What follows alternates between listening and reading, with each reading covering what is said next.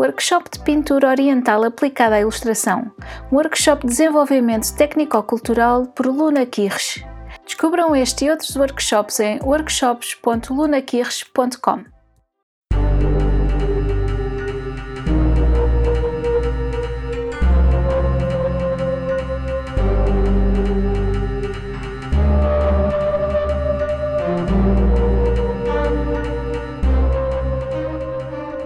Luna partilha mitos e lendas de Portugal ao Japão. Um podcast de partilha de contos, mitos e lendas de todo o mundo.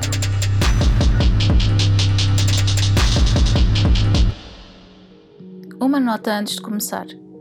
Todos os contos, mitos ou lendas têm versões ou variações. Esta versão que vou contar é só uma das muitas que foram passadas de geração em geração.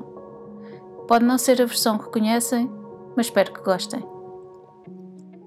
Eu sou a Luna Kirsch e sejam muito bem-vindos ao Luna Partilha Mitos e Lendas de Portugal ao Japão.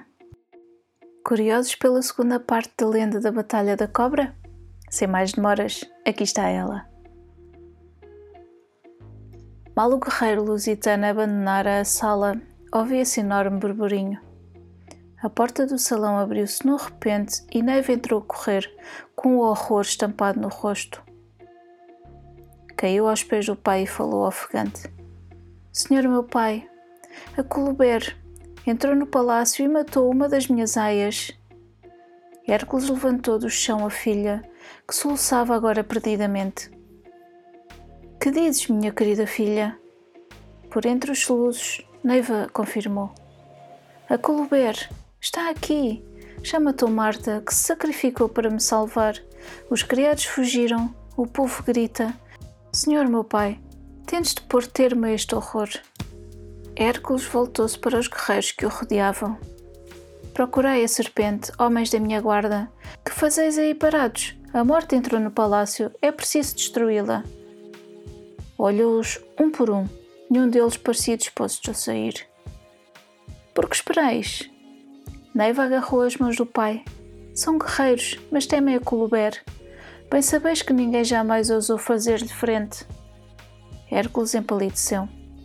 Que homens de armas são estes, afinal? Sois muitos, e a serpente é só uma. Os homens entreolharam-se, envergonhados, mas ninguém arredou pé. O próprio Hércules começou a perder o seu ar arrogante. Pois que? Vamos esperá-la aqui, para que ela faça a sua escolha? Morreremos todos, um após outro sem nada intentar para nos defendermos? Neiva voltou a olhar o pai, que de todo perdera a autoridade. Todos temem a morte, senhor, até vós. Então, por entre os que enchiam a sala, rompeu uma voz firme. Todos, menos eu. Houve um movimento de surpresa. Em silêncio, todos os rostos se voltaram para quem mostrava tal coragem. E um grito soou. Gastão, estavas aí e nem dei pela tua presença. Sereno, ele volveu. Teu pai acaba de expulsar-me em termos impróprios de um cavaleiro.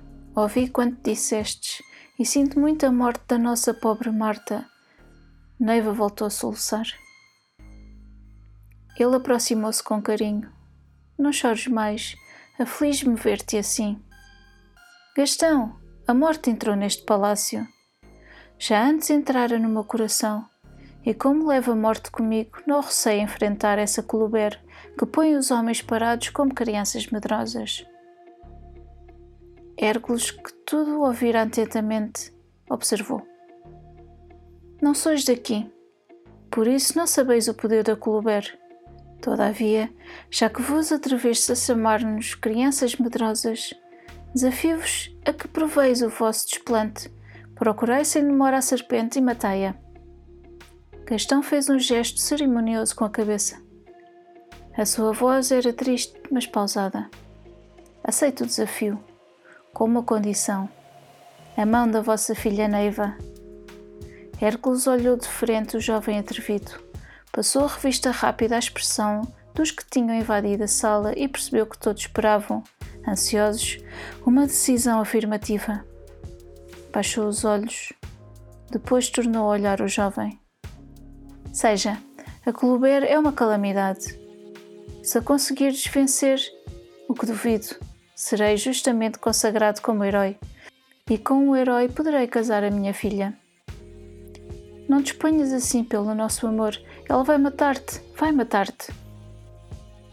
O jovem guerreiro tomou nas suas mãos as de Neiva, beijou-as com ternura. Depois, fazendo uma elegante reverência, como se fosse iniciar um torneio, saiu da sala sozinho. Neiva, que de novo soluçava perdidamente, sentiu-se de súbito agarrada pelos braços fortes do pai. A sua voz chegou-lhe aos ouvidos numa cadência cariciosa que jamais lhe escutara. Coragem, minha filha, ele vai morrer, mas amaste um homem extraordinário. A tarde caminhava de mansinho, indiferente ao drama que se desenrolava no palácio de Hércules Líbio. Só, tendo apenas a espada na mão e no peito a vontade inquebrantável, Gastão tentava fugir ao encantamento da serpente. Encontrá-la fora-lhe fácil, vencê-la é que seria difícil. Rangendo os dentes, ele tentava não a fitar, sem deixar de estar atento aos rapidíssimos movimentos do terrível monstro. Frente a frente, a vida e a morte mediam distâncias. A Cluber ficara estática. Dir-se-ia ter descoberto pela primeira vez um adversário perigoso. De repente, deu um salto no ar para cair sobre o jovem.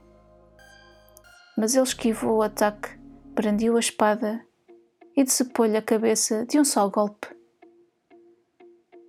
Agora, porém, em vez de uma, a Coluber transformara-se em duas serpentes que procuravam atacá-lo, cada uma do seu lado.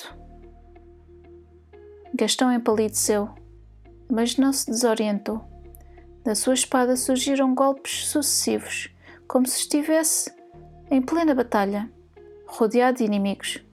Atingiu várias vezes a Coluber, de tal sorte que, por fim, ela ficou imóvel. Com a espada, meteu-a dentro de um caixote, sem deixar esquecido qualquer dos fragmentos a que a reduziu. Depois, levou o caixote para o ar livre e deitou-lhe fogo. As chamas começaram a subir num colorido estranho. O suor corria pelo corpo do guerreiro, inundando-o. Arfava de cansaço. A distância respeitável, um grupo enorme observava-o. Eram os aldeões, prevenidos do que se estava passando por um dos criados fugidos do palácio. Um clamor imenso saiu de todas as bocas, vitoriando o jovem herói. Ouvindo o alarido, os homens de Hércules Líbio foram saindo da sala, a pouco e pouco. Dando largas ao seu contentamento, o povo saltara aos muros e invadira o terreno do seu senhor. Os mais novos dançavam à volta do caixote em cinzas, misturadas com cinzas da própria Coluber. Entre gritos de vitória, o herói foi levado em triunfo até ao limiar do Salão Nobre. Aí, Hércules e Neiva esperavam-no, mais pálidos do que a própria morte. Não queriam acreditar na maravilhosa verdade. Gastão de Mendonça vencer a pavorosa serpente.